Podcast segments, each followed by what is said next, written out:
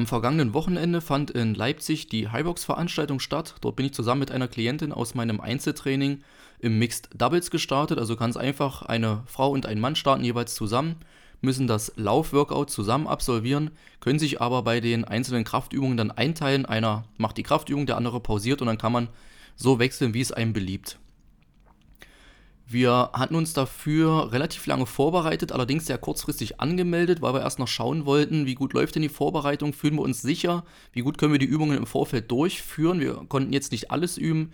Das mit dem Schlitten zum Beispiel konnten wir nur zweimal üben und davon auch nur einmal den Schlitten ziehen. Ski- und Ruderergometer haben wir allerdings zur Verfügung, auch einen Sandsack für Ausfallschritte. Burpees waren ja sowieso kein Problem. Farmers Walk haben wir so speziell jetzt nur ganz, ganz wenig geübt, aber auch das war eine relativ einfache Übung und noch einen Medizinball, den hatten wir auch für die Wallboards. Die Anmeldung hat dann 74 Euro pro Person gekostet. Dann hatten wir noch zwei Begleitungen dabei. Da hat dann ein Zuschauerticket 7,50 Euro gekostet und man musste im Online-Shop, als wir die Tickets gekauft haben, noch 2,50 Euro Bearbeitungsgebühr pro Person bezahlen. Das fand ich dann schon ein bisschen unnötig. Ist ja immer hier auch eine stationäre Website. Klar, es gibt äh, allerdings auch ein riesen Preisgeld von 50.000 Euro. Da sind ganz große Namen als Sponsoren dabei. Aber es muss ja auch eine Riesenhalle angemietet werden oder in dem Fall sogar zwei. Die Eingangshalle, dann ging es ja oben durch den Tunnel durch in die eigentliche Halle, wo die Veranstaltung stattfand. Und wenn man gesehen hat, was da an Sportgeräten aufgebaut war, also ich habe es jetzt nicht abgezählt, das waren bestimmt 20, 30 Ruderergometer und Skiergometer, die ganzen Kettlebells, die Riesengerüste für die Wallballs, auch da waren ja mindestens 20, 30 Stationen aufgebaut, die Sandsäcke, die Medizinbälle als solche noch, dann gab es eine Warm-Up-Area auch mit den, ähm, den, den Fahrrädern, also den Airbikes von Concept, also alles von Concept dort drin.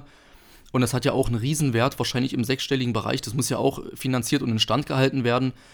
Trotzdem fand ich den Preis dann schon ein bisschen übertrieben. Also wir haben jetzt für dieses, diese eine Veranstaltung für vier Personen knapp 160 Euro bezahlt. Das ist dann schon ein ziemlich teurer Spaß gewesen. Als wir in Leipzig dann angekommen sind, war es relativ einfach. Man musste sich mit der Luca-App oder der Corona-Warn-App anmelden. Man hat allerdings auch die Möglichkeit, einen Fragebogen oder ein Kontaktformular auszufüllen. Wir hatten uns dann eigentlich für das Kontaktformular entschieden, weil das mit der App mitunter nicht so funktioniert hat.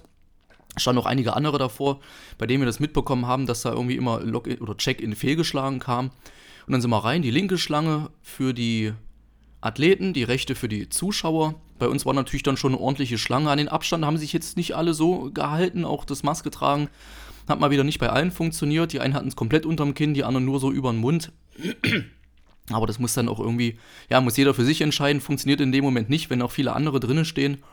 Aber wir sind ja letztendlich, also unsere Begleiter und äh, wir beide, die auch gestartet sind, sind ja schon geimpft gewesen.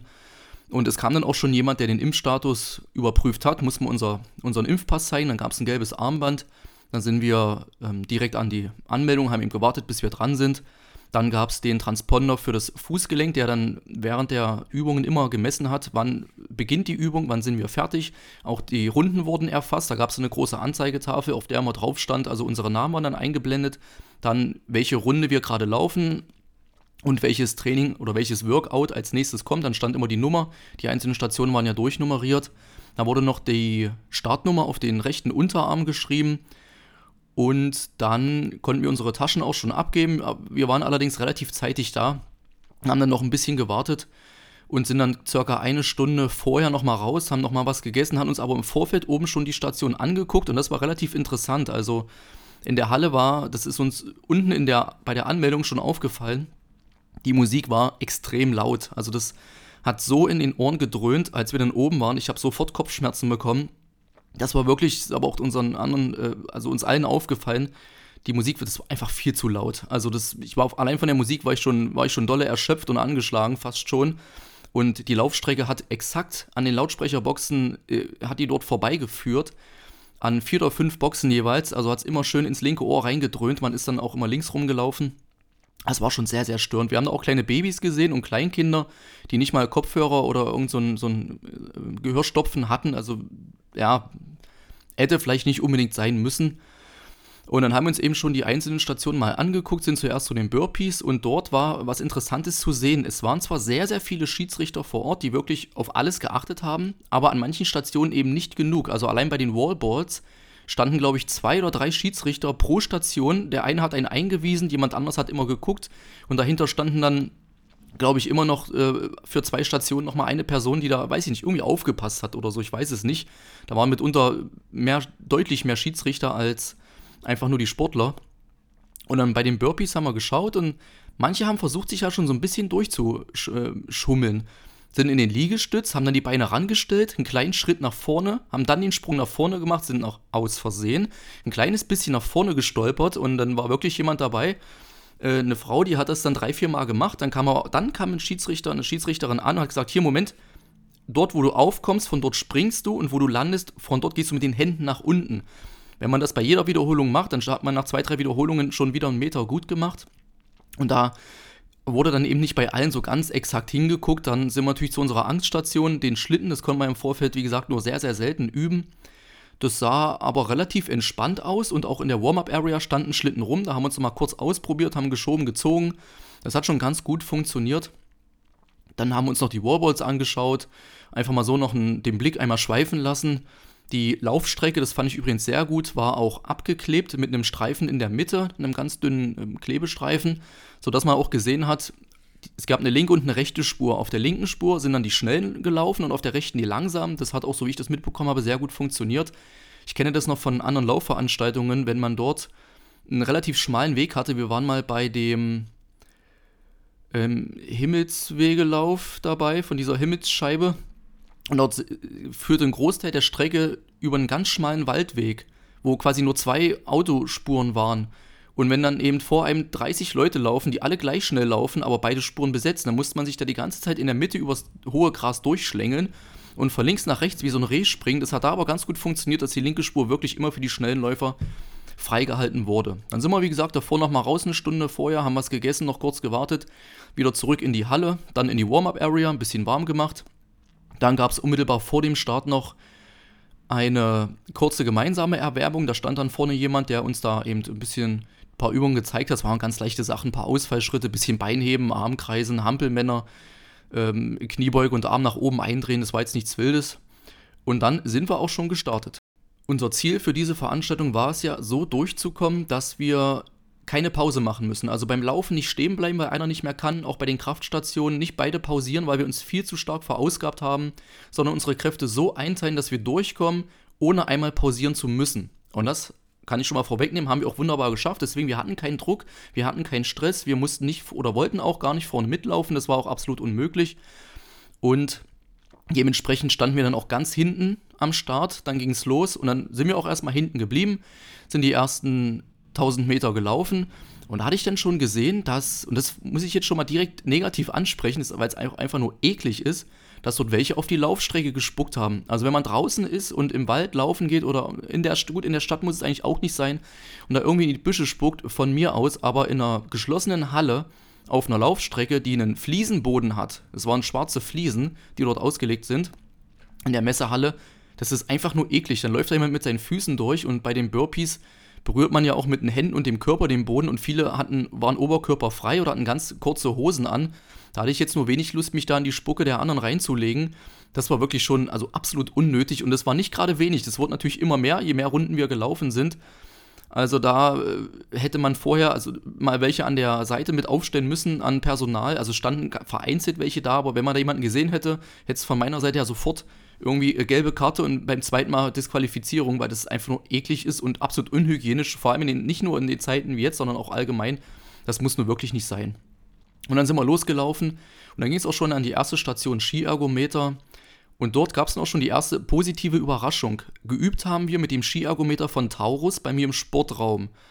Dort sind ja die Konzept-Skiergometer aufgestellt und bei dem Konzept-Skiergometer hatten wir trotz schwererer Stufe, als wir das im Training hatten, ein viel besseres Ergebnis. Also es ging leichter und wir waren viel schneller fertig. Wir haben dort für diesen Kilometer, glaube ich, knapp dreieinhalb Minuten gebraucht. Bei mir im Raum brauchen wir für einen Kilometer, also brauche ich für einen Kilometer, wenn ich mich beeile, circa 5 Minuten 20. Das hatte ich mal äh, natürlich im Vorfeld schon viel geübt. Und da war man wirklich erleichtert, dass es so leicht ging. Ich hatte erst den Eindruck, dass das Skiergometer irgendwie kaputt ist, denn immer wenn ich gezogen habe, habe ich gemerkt, dass es kurz viel schwerer ging, ich dann aber die Seile noch ein Stück weiter rausziehen konnte. Das kenne ich vom Skiergometer bei mir im Raum, dass diese mittlere Rolle, die ja diesen kleinen, ja, das, das Sportgerät nach oben läuft, um dies, das Windrad anzutreiben, ist ja irgendwann Schluss. Also man kann diese, diese Seile jetzt nicht drei Meter rausziehen, irgendwann ist Schluss. Und dann schlägt das oben gegen. Bei mir im Raum schlägt es dann einfach gegen und dann geht es auch nicht weiter. Aber bei dem Konzeptergometer, ich weiß nicht, ob das so eine Gummiseile sind oder elastische Seile, um eben das zu vermeiden, dass das dieses Anschlagen, äh, dass das das Gerät beschädigt. Aber es ist immer, also ich habe das erst danach realisiert, es ist angeschlagen, dann konnte ich die Seile aber noch weiter rausziehen und dachte erst, es ist irgendwie kaputt, da blockiert irgendwas. Und dann habe ich erst gecheckt, nein, anscheinend schlägt das oben an, aber es hat halt nicht sofort blockiert. Ich konnte ein Stück weiter rausziehen, dann habe ich einen kleinen Schritt auf der Plattform noch nach vorne gemacht und dann äh, ging das auch weiter. Der Wechsel ging ganz schnell. Ich habe einfach losgelassen, bin von der Plattform runter. Meine Partnerin ist dann drauf, hat direkt weitergemacht. Also pro Wechsel hat das so drei, vier Sekunden höchstens gedauert. Waren auch sehr, sehr schnell durch und dann ging es wieder ab auf die Laufstrecke. Wir sind dann auch als letzte von den, vom Skiergometer weggekommen und auch beim Laufen dann wieder, manche auf der Tafel schon gesehen, manche ist uns schon eine Runde voraus. Aber wie gesagt, wir hatten keinen Stress, keinen Druck. Es war alles entspannt. Danach kam dann eben Schlitten schieben, dann 1000 Meter laufen und Schlitten ziehen. Und haben auch schon gesehen, dass manche Athleten überhaupt keine Technik hatten beim Schlittenschieben. Also es ist ja einfache Physik, dass man den Schlitten so niedrig wie möglich an den Streben anfasst. Wenn man, wir haben, das haben wir auch im Training gesehen, wenn man ganz oben an den Streben anfasst, dann drückt man ja die Vorderseite des Schlittens einfach in den Boden durch die Hebelwirkung. Das ist ja einfache Physik. Das heißt, ich habe den Schlitten mit gestreckten Armen so niedrig wie möglich gefasst und dann äh, ging das auch sehr, sehr entspannt für mich, den da zu schieben. Dann auch der Wechsel ging wieder ganz, ganz schnell. Man hatte auf dem Boden immer mit lilanem Klebeband abgeklebt, wie weit man den schieben musste. Also auch mit der hinteren Kufe komplett drüber. Dann schnell die Runde um den Schlitten rum und wieder zurück. Auch der Wechsel ging sehr schnell. Bevor ich dann rumgelaufen bin, hatte meine Partnerin einfach, die ist immer äh, langsam hinter mir hinterhergelaufen, ist dann einfach direkt an den Schlitten ran, hat weitergeschoben. Für sie war es natürlich schon eine ganz schöne Schinderei. Also mit einem Körpergewicht von unter 60 Kilo einen, Moment, jetzt muss ich mal kurz schauen, nochmal im Mixed, wir hatten 125 Kilo hat der Schlitten gewogen. Das mit, also mehr als, die, mehr als das Doppelte des eigenen Körpergewichts. Das ist natürlich dann nochmal was ganz anderes, als ich mit meinen 85 Kilo den Schlitten zu schieben, haben auch bei den anderen gesehen. Also die Frauen haben sich in diesen Mixed-Kategorien wirklich, das war eine ganz schöne Schinderei. Sehr, sehr schwer. Aber das war auch das kleine Problem des Mixed. Denn man hat äh, als Mixed Double die Gewichte der Männer benutzt. Das Frauen-Doppel hat dann die Gewichte der Frauen benutzt, musste auch zum Schluss bei den Warballs statt 100 nur 75 Wiederholungen machen, aber im Mixed Double dann eben die Gewichte der Männer, die auch im Männer-Double genommen wurden. Und das war dann natürlich schon an manchen Stationen sehr, sehr, sehr schwer. Dann wieder auf die Laufstrecke, dann Schlitten ziehen war es identisch. Dort hatte ich es ein bisschen übertrieben. In der auf der ersten Bahn, also man hatte den Bereich wieder abgeklebt, das lilane Band, bis wohin man den Schlitten ziehen musste und knapp zwei Meter hinter mir war dann grünes Band auf dem Boden. In diesem Bereich durfte ich mich aufhalten und den Schlitten ziehen. Also ich durfte jetzt nicht fünf Meter nach hinten laufen, um den nur aus dem Bein zu ziehen. Man musste den auch ein bisschen mit den Armen theoretisch arbeiten. Und die erste Bahn habe ich komplett nur aus den Armen gezogen. Dann bin ich rüber, zweite Bahn. Also man muss natürlich auf die andere Seite dann äh, joggen. Da war auf jeder Seite des Schlittens jeweils ein Seil angebracht. Dann bin ich rüber gelaufen hab nochmal so gezogen, dann aber schon ein bisschen mehr mit Außenbein. dann habe ich gemerkt, dass mir so schlecht war, dass ich mich schon fast hätte übergeben müssen. Also da habe ich es wirklich dolle übertrieben. Aber zum Schluss habe ich dann gemerkt, dass die Technik von, also ein Mix aus nach hinten laufen und den Schlitten parallel dazu mit den Armen zu sich ranziehen, das hat für mich dann irgendwie am besten funktioniert und haben auch bei den anderen gesehen, dass sie das so gemacht haben. Das war wirklich die angenehmste Mischung und dann konnte ich den Schlitten auch so am schnellsten bewegen. Aber auch hier hatte meine Partner wirklich große Probleme, hat gerade mal eine halbe Bahn geschafft. Der Schlitten hat 75 Kilo gewogen und das auch das Seil, das war ein sehr dickes Schwungseil, also so ein Battle Rope, aber das war anscheinend noch komplett neu, also noch ganz straff gewickelt, alles eine sehr raue Oberfläche, hat richtig in die Hände reingeschnitten. Das war wirklich schon ganz, ganz äh, anstrengend, auch sehr unangenehm für die Hände. Man hätte auch Handschuhe nehmen können, ich weiß jetzt gar nicht, also ich hatte keine. Ob sie jetzt welche hatte, das weiß ich gar nicht mehr. Aber in dem Moment habe ich das gar nicht, gar nicht so wahrgenommen. Erst als es vorbei war, ich gemerkt, oh, das ging jetzt echt dolle auf die Hände. So, dann schauen wir mal kurz, ging es wieder auf die Laufstrecke. Ja, dann die 80 Meter Burpees, die waren ja wirklich dann sehr, sehr entspannt. Das konnte man ja im Training ganz problemlos üben. Auch hier dann eben wieder muss man einmal hoch, eine 180-Grad-Kurve und auf der anderen Seite wieder runter immer ein Liegestütz mit einem Sprung nach vorne. Ich habe dann im Training, habe ich immer eine etwas andere Technik angewendet. Dort bin ich dann mit einem normalen Liegestütz zum Boden und habe dann den Sprung nach vorne gemacht. an dem Tag habe ich mich natürlich für die kraftschonendere Variante entschieden und bin auf den Knien, habe ich den Liegestütz durchgeführt und mich auf den Knie wieder nach oben gedrückt. Das spart eine Menge Kraft. Bei dem Sprung auch ganz wichtig, die Arme schön nach vorne nehmen, dass einen die Arme, wenn man springt, nach vorne ziehen. Also wenn man die Arme nur so ein bisschen hängen lässt, dann müssen ja die Beine den Großteil des, der Energie aufbringen, die ich brauche, um nach vorne zu springen. Und auch hier gilt, also das hat man auch bei den anderen gesehen, es nützt nichts, einen Riesensprung nach vorne zu machen. Das ist so kraftintensiv, dass man dann beim Liegestütz schon Probleme bekommt und erstmal tief durchatmen muss. Einfach die Arme kräftig mitschwingen, einfach so leicht nach vorne gleiten lassen. Und haben es auch hier wirklich geschafft, mit dieser Technik da ganz entspannt durchzukommen, mussten uns, weiß ich so, oder haben uns drei, vier Mal abgewechselt. Keiner musste stehen bleiben. Wir sind da wirklich ganz bequem durchgekommen. Und wie lange ich jetzt, also man kann jetzt im Anschluss, ich habe das jetzt gerade nicht vor mir, die Liste, man kann jetzt nachschauen, wie lange man wirklich für jede einzelne Station gebraucht. Und dann waren wir auch da relativ schnell fertig mit der Übung. Dann gab es wieder die 1000 Meter Laufen, dann Ruderergometer, ja, da war es ein bisschen komisch, muss ich sagen. Das war das gleiche Ruderergometer, wie wir es im Training genutzt hatten, auch von Concept. Und obwohl wir dort mit einer leichteren Stufe, also auf der Veranstaltung eine leichtere Stufe hatten, als im Training, fiel es uns beiden irgendwie deutlich schwerer. Das mag jetzt vielleicht an der Erschöpfung liegen, aber wir hatten ja auch im Training mitunter so trainiert, dass wir schon eine Stunde, anderthalb in Bewegung waren und haben dann erst auf dem Ruderergometer was gemacht. Aber das war irgendwie eine ganze Ecke schwerer und anstrengender. Und ich erinnere mich noch, neben mir saß dann einer drauf, der ist da richtig derbe ausgerastet, hat irgendwie mit einer Minute 30 auf 500 Meter angefangen. Da musste ich aber schon, naja, warte mal ab. Ich war so bei einer Minute 45 bis 50 und dachte mir, das wirst du sowieso nicht lange durchhalten. Man hat auch gesehen, der hat überhaupt keine Technik gehabt. Der ist einfach nur mit den Füßen vor und zurück gerutscht, äh, die Arme nie richtig ausgestreckt, sich nicht richtig nach hinten gelehnt. Das hat man bei ganz vielen gesehen, dass sie das, glaube ich, im Vorfeld gar nicht üben konnten.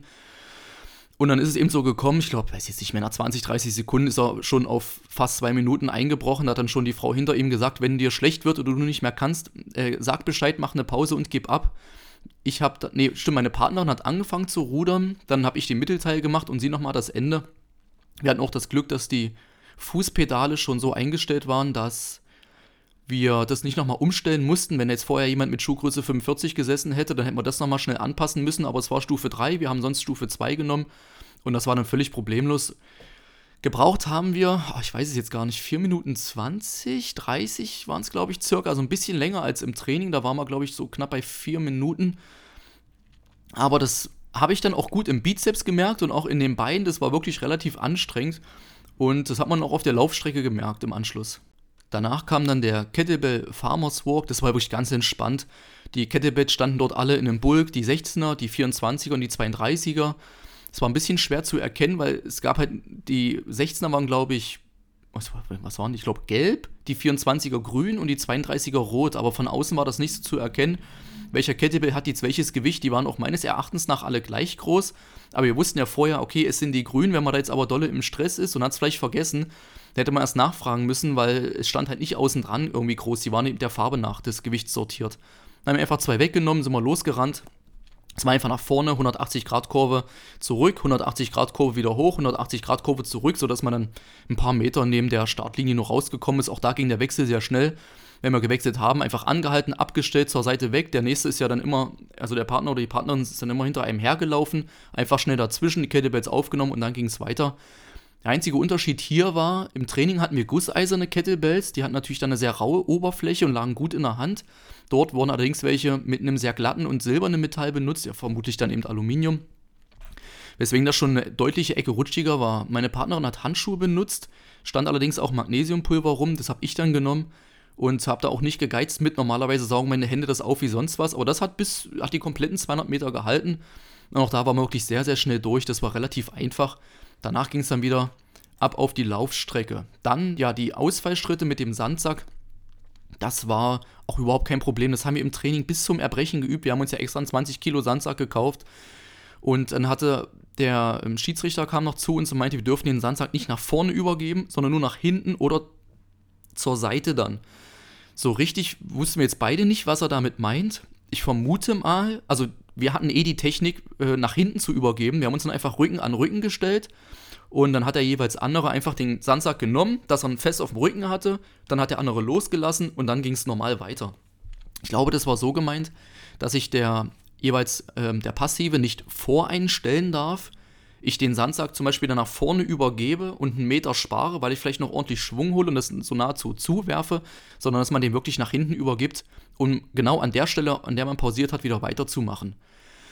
Was mir dort aufgefallen ist, der Teppich hat an manchen Stellen schon ganz schöne Wellen geschlagen. Das war ja, also im Vorfeld hatten wir gelesen, dass das die, so ein bisschen die Angst einiger Athleten war bei den bei den Schlittenübungen, da hat man dort geschrieben, hoffentlich habt ihr das Teppichproblem gelöst, hoffentlich liegt der Teppich gerade, hoffentlich schlägt der Teppich keine großen Wellen. Bei, bei den Skiübungen hat äh, den Ski, bei den Schlittenübungen hat das wunderbar funktioniert, da lag der Teppich 1A gerade, nicht eine Welle und wir waren ja ziemlich, also deutlich später dran. Vor uns waren ja schon die ganzen Einzelathleten dran und auch andere im Double schon äh, weswegen da auch schon gut gearbeitet wurde. Der Teppich lag wunderbar gerade. Bei den Ausfallschritten hat er ein paar Wellen geschlagen, aber dann machst du halt einen großen Schritt drüber und dann war das auch völlig problemlos. Auch hier gab es jetzt nicht für alles wieder ausreichend Schiedsrichter. Ist einer aus der, oder ich glaube, so zwei, drei sind am rumgesprungen und haben immer mal geschaut, ja, berührt das hintere Knie den Boden, ist die Hüfte schön gerade beim Aufstehen. Und dann sind wir auch hier sehr, sehr entspannt durchgekommen. Ich habe das ohne Zwischenschritt gemacht, das heißt, ich gehe in die beuge, stehe auf und ziehe das hintere Bein sofort nach vorne durch in den nächsten Ausfallschritt. Meine Partnerin hat den Zwischenschritt gemacht. Natürlich auch eine Frage der Kraft. Äh, wie viel Energie hat man noch? Mit Zwischenschritt ist natürlich deutlich energieschonender, aber ich, ich hab, hatte die Kraft und auch die Ausdauer noch in den Beinen, weswegen ich das so machen konnte. Dann haben wir uns auch da, glaube ich, nur dreimal abgewechselt. Immer schön in Bewegung bleiben, das war das Wichtige. Und dann haben auch die Station relativ problemlos überstanden. Ja, und dann die letzten 1000 Meter laufen und zum Schluss unsere, ja, witzigerweise Angststation, aber aus einem anderen Grund, die Wallballs. Meiner Partnerin fiel das schon relativ schwer. Auch im Training war ihm zu merken, dass da, das nicht so die Lieblingsübung ist.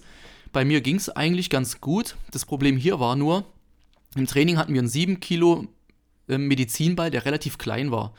Dort hat man einen 6 Kilo Medizinball genommen, der riesig war. Also war, war ein wirklich sehr, sehr großer Medizinball. Und das hatte ich im Vorfeld bei anderen schon gesehen, als wir geguckt haben am Anfang. Die konnten das auch nicht richtig einschätzen, haben den hochgeworfen, ein bisschen zu dolle, kam der so zurückgesprungen, dass sie den fast auf den Kopf bekommen hätten. Und dann habe ich auch die ersten Wiederholungen erstmal nur dafür gebraucht, um zu gucken, dass ich diese Zielscheibe, die für die Männer 3 Meter hoch hing, für die Frauen 2,70 Meter, erstmal genau treffen kann. Das Problem hierbei war bloß, die Zielscheibe war so klein, also sie war wie so ein Essensteller, ein bisschen größer als ein großer Essensteller. Und es war ja gesagt, oder es wurde gesagt, man muss die Scheibe von vorne treffen und nicht den unteren Rand. Hierbei war allerdings das Problem, dass der jeweilige Schiedsrichter unten stand und es meines Erachtens nach manchmal gar nicht richtig gesehen hat. Hat der Medizinball jetzt die Vorderseite getroffen der Scheibe oder den unteren Rand? Normalerweise hätte man sich hier auf eine Erhöhung stellen müssen, um auf einer Höhe der Zielscheiben zu sein, damit man das wirklich ganz exakt sehen kann, denn wir hatten dort ganz viele No-Raps, also keine gültige Wiederholung. Hier war aber auch wieder das Problem der lauten Musik, also das hat ja die, die komplette Zeit über so reingeballert, dass als ich dann, als wir gewechselt haben und meine Partnerin hat die Übung durchgeführt, das hat sie mir auch erst im Anschluss erzählt, dass sie ganz viele No-Raps hatte Unsere Schiedsrichterin hat ihr das immer so fast schon ins Ohr gesagt, stand ganz dicht an ihr dran. Ich stand vielleicht so anderthalb Meter weg, aber ich habe das nicht verstanden, weil die Musik dann eben so laut war. Und ich habe angefangen, dann haben wir gewechselt, dann war ich wieder dran und dachte, wir sind schon bei 50 oder 55 Wiederholungen. Und dann habe ich die Schiedsrichterin gefragt, wie viel haben wir denn? Und sie dann 35. Ich so, wie viel? Und sie 35. Und da dachte ich mir schon, uh, was ist denn hier los?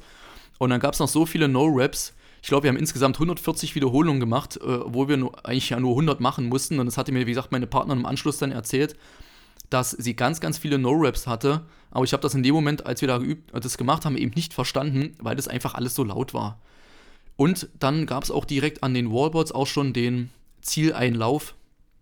Dann sind wir einfach hoch auf die Bühne. Dann standen unsere Namen dort, wurde auch der Kommentator, also es gab zwei Kommentatoren, die das die ganze Zeit begleitet haben, hat dann auch gesagt, ja, im Ziel sind jetzt äh, so und so. Und dann, ja, dann sind wir an, die, an der Seite links runter. Dann gab es einen kleinen Klebepatch. Das ist der, den man hier auch im Bild sieht. Der macht schon sehr hochwertigen Eindruck. Ist auch ein schönes Erinnerungsstück. Das freut mich. War mal was anderes als eine Medaille. Und dann gab es auch eine Maske direkt, eine FFP2-Maske zum Aufsetzen. Dann eben das Übliche. Äh, man konnte sich ja, sein alkoholfreies Bier wegnehmen. Wo ich immer noch der Meinung bin, dass alkoholfreie Biere auch auf Sport, auch wenn es alkoholfrei ist, hat, ist es immer noch ein Bier. Es hat auf Sportveranstaltungen nichts zu suchen. Es gab dann auch noch den berühmten Energy Drink, der dort rumstand, aber ich weiß nicht, der stand auch während des Wettbewerbs an, an der Getränkestelle rum. ich habe keinen gesehen, der sich da was weggenommen hat. Es gab auch Wasser und das war völlig ausreichend. Was ich auch sehr gut fand, um kurz nochmal äh, ein bisschen ausschweifen, das Wasser in den Bechern war, also die Becher waren jeweils nur zur Hälfte oder zum Drittel gefüllt. Also es war relativ wenig Wasser drin. Es war aber auch gut, wenn die Becher da vollgeknallt gewesen wären. Also so viel kann man in der kurzen Zwischenzeit ja gar nicht trinken. Dann hätte man da immer viel wegkippen müssen. Aber auch da haben wieder manche so rumgekleckert und rumgesaut, dass da permanent weggewischt werden musste, weil es sehr rutschig war. Anderer Punkt, den ich auch sehr gut fand, auch das hatten wir im Vorfeld nicht herausgefunden, man hatte auch die Möglichkeit, die, also die Zuschauer konnten ja die ganze Zeit zwischen den einzelnen Stationen auch rumlaufen. Es war ja alles abgegrenzt. Wo müssen sich die Athleten aufhalten, wo können sich die Zuschauer aufhalten. Und hatten wir immer die Möglichkeit, mal kurz am Rand im Vorbeilaufen schnell das Trinken unserer Begleiter zu nehmen, schnell einen Schluck trinken oder mal ein Handtuch durchs Gesicht wischen. Aber ah, da hatte man immer die Möglichkeit, auch direkt an der Station zum Beispiel, wenn jetzt bei den Ausfallschritten haben wir das oder bei den Burpees haben wir das gesehen, die eine hat dort Burpees gemacht und die Partnerin ist dann schnell äh, zur Begleitung, hat da einen Schluck getrunken und äh, haben wir da auch mit den Handschuhen immer mal durchgewechselt. Es gibt ja auch Sporthosen, die keine Hosentaschen haben, da wusste man immer nicht, wohin mit den Handschuhen, haben die wieder abgegeben. Ich habe dann vor den Wallboards nochmal schnell von einer Banane abgebissen und das war wirklich sehr gut, dass man da zwischendurch auch mal schnell äh, zur eigenen Flasche greifen konnte, um dann, falls notwendig, doch einen etwas größeren Schluck zu trinken. Genau, und dann hat man seinen Transponder in der Ziellinie wieder abgegeben. Dann lagen noch ähm, Proteinriegel rum und Obstriegel. Da habe ich mir einfach einen Proteinriegel dann weggenommen und gegessen.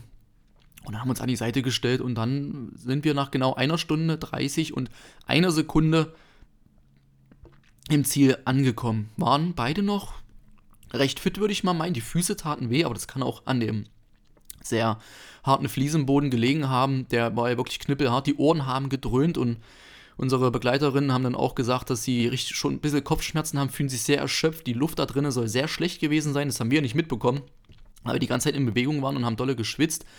Aber so wie ich das gesehen habe, waren keine Türen offen, Fenster weiß ich nicht, habe ich auch nicht gesehen, standen auch keine Ventilatoren oder ähnliches rum. Also ich kann mir schon vorstellen, wenn dort seit zig Stunden äh, Sportler laufen, rennen, schwitzen, und stinkige Klamotten haben, dass da drinnen eine sehr, sehr interessante Luftmischung vorherrscht. Mir sind auch während der Veranstaltung noch zwei relativ interessant, interessante Sachen aufgefallen. Zum einen, als wir an der Anmeldung standen, waren hinter uns welche, die standen ja in der Schlange der Athleten. Und da habe ich nur mitbekommen, dass der eine dort seinem Partner erklärt hat, was ist High Rocks eigentlich. Da habe ich nur gehört, ja, du musst immer 1000 Meter laufen und dazwischen verschiedene Kraftstationen machen. Und da dachte ich mir so, Moment, du stehst in der Schlange der Athleten und lässt dir jetzt erklären, was High Rocks ist. Aber vielleicht habe ich das auch missverstanden. Es war ein bisschen komisch, auch bei den einzelnen Stationen war dann zu sehen, gerade Ski-Ergometer, Ruder-Ergometer und die zwei Schlittenübungen, das sind ja Sachen, die man im normalen Training vielleicht nicht so macht oder nicht machen kann, weil zum einen sind Ski- und Ruder-Ergometer sehr teure Sportgeräte mit knapp 1000 Euro jeweils. Und der Schlitten, da brauchen wir ja ganz viel Platz, um den da hin und her zu schieben, also über den Beton funktioniert das wahrscheinlich auch nicht so gut. Aber da war wirklich zu sehen, dass, glaube ich, manche Athleten das nicht ein einziges Mal vorher geübt haben. Das muss ja jetzt jeder für sich selber entscheiden, keine Frage, aber dann ist auch nicht verwunderlich, dass manch einer so zweieinhalb, drei Stunden für das ganze Workout gebraucht hat. Und eine andere Sache, die ich komisch fand, wir haben ein Paar bei jeweils den 1000 Metern dreimal überholt. So, und jetzt ist aber das Komische, die sind ja zusammen mit uns gestartet. Und dann hätten sie uns ja eigentlich an irgendeiner Kraftstation mal überholen müssen, damit wir sie, wenn sie wieder auf der Laufstrecke sind, dass wir sie dann überholen können, weil die Frau hat sich anscheinend ein bisschen verausgabt, musste immer gehen. Ganz langsam haben wir sie überholt, waren an der nächsten Kraftstation, haben sie dort nicht gesehen, machen weiter, auf einmal laufen die schon wieder vor uns. So, dann kam die nächste Kraftstation, dann sind sie schon wieder vor uns gelaufen. Das war wirklich dreimal der Fall dass das sich so durchgezogen hat. Und da haben wir beide gerätselt, wie kann das jetzt passieren, dass sie uns an der Kraftstation nicht überholen, aber beim Laufen sind wir dreimal an ihnen dann vorbei. Also irgendwie ein bisschen, bisschen seltsam. Ja, eine letzte Sache noch, bevor ich es vergesse. Wir hatten uns ja vorher auch gefragt, an welches Sportgerät müssen wir denn ran? Wir sind die durchnummeriert und wir haben eine Nummer und dann heißt es, ihr geht immer an die 4 ran oder gehen wir einfach an irgendeins und können uns das aussuchen.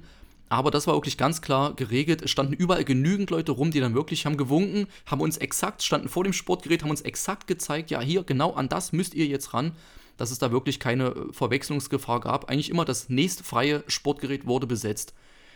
Dann eine kleine Befürchtung von mir, es war ja im Vorfeld schon, auf einigen Bildern und auch anderen äh, Videos zu sehen, dass dort viele Fotografen rumgelaufen sind, die ja teilweise wirklich am Sportgerät dran standen und haben einen fotografiert und dann dachte ich schon, oh, das könnte vielleicht ein bisschen störend werden, aber muss ich sagen. Beim Skiergometer stand er wirklich bloß einen halben Meter von mir entfernt, hat mich nicht gestört. Am Ruderergometer hat er sich quasi ans Ruderergometer angelehnt und mich fotografier beim Schlitten schieben und ziehen habe ich es jetzt so gar nicht mitbekommen, glaube ich. Aber also unterm Strich, es hat überhaupt nicht gestört. Also mich hat es nicht gestört.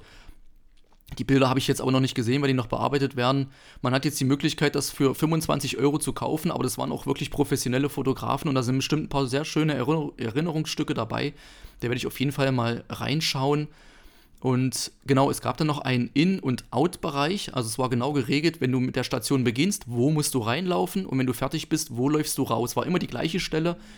Es war auf dem Boden auch, waren immer Pfeile und Nummern, dass man sich da wirklich nicht verlaufen konnte. An manchen Stellen musste man schon mal kurz schauen, warte, wo müssen wir jetzt lang? Aber letztendlich war das dann, standen überall auch welche rum, die einen immer eingewiesen haben. Und die Transponder, die man um hatte, haben auch immer gemessen, wann läuft man durch die Innenstation durch und durch die Out wieder raus. Allerdings sind wir, muss man ja manchmal noch 100, 200 Meter zur Station laufen und das sind wir immer gegangen. Das heißt, ich glaube, die haben jetzt nie so richtig die Zeit der eigentlichen Station gemessen, sondern einfach bloß, wann sind wir von der Laufstrecke runter und auf die Laufstrecke wieder drauf und das ist dann die Stationszeit gewesen. Also so würde ich das jetzt sagen. Ich erinnere mich jetzt nicht mehr, ob direkt vor den, vielleicht ist auch vor den Stationen, man ist da ja durch so einen Bogen durchgelaufen. Vielleicht waren da auch irgendwelche Techniken drin verbaut, die das erfasst haben. Das weiß ich jetzt gar nicht so genau. Aber wir haben jetzt zwischendurch auch mal, wie gesagt, was getrunken oder sind kurz gegangen zur nächsten Station. Und es hat sich auch nur einmal ganz, ganz kurz gestaut bei den Burpees. Da waren dann schon zwei, drei Paare vor uns und da hatte meine Begleiterin angefangen, also meine Partnerin. Und da hat man schon gesehen, jetzt müssen wir kurz warten, bis sich das ein bisschen auftrudelt. Dann haben wir gewechselt. Dann bin ich ganz schnell an dem einen vorbeigesprungen. Ich glaube, der hat sich durch mich so ein bisschen angespornt gefühlt, weil er dann auch auf einmal schneller geworden ist aber da hat sich dann ein bisschen aufgetrudelt und bei den allen anderen Stationen Ausfallschritte, ähm, Farmers Walk, also da war sowas von so viel massig Platz, da äh, konnte man sich unmöglich auf die Füße treten. Ja, mein Fazit zum Abschluss jetzt ist so ein bisschen zwiegespalten. Ja, es hat Spaß gemacht, es war mal was sehr Neues, sehr Anstrengendes, gerade diese Kombination aus Ausdauer und diesen sehr beinintensiven Kraftübungen und es ist eben auch was komplett anderes als klassisches CrossFit-Training. Es gab keine Hantelübungen, es gab keine, ja, ja, diese vielen abgefälschten Übungen mit Klimmzügen, äh, Handstand, Liegestützen, äh, Muscle-Ups, Pistol Squats und äh, ja, Kreuzheben, wo ja auch immer viel abgefälscht wird. Das gab es alles nicht. Es wurde ganz pingelig auf eine saubere Ausführung geachtet, auch wenn an manchen Stationen vielleicht die Schiedsrichter gefehlt haben, um das bei jedem einzeln angemessen zu überwachen.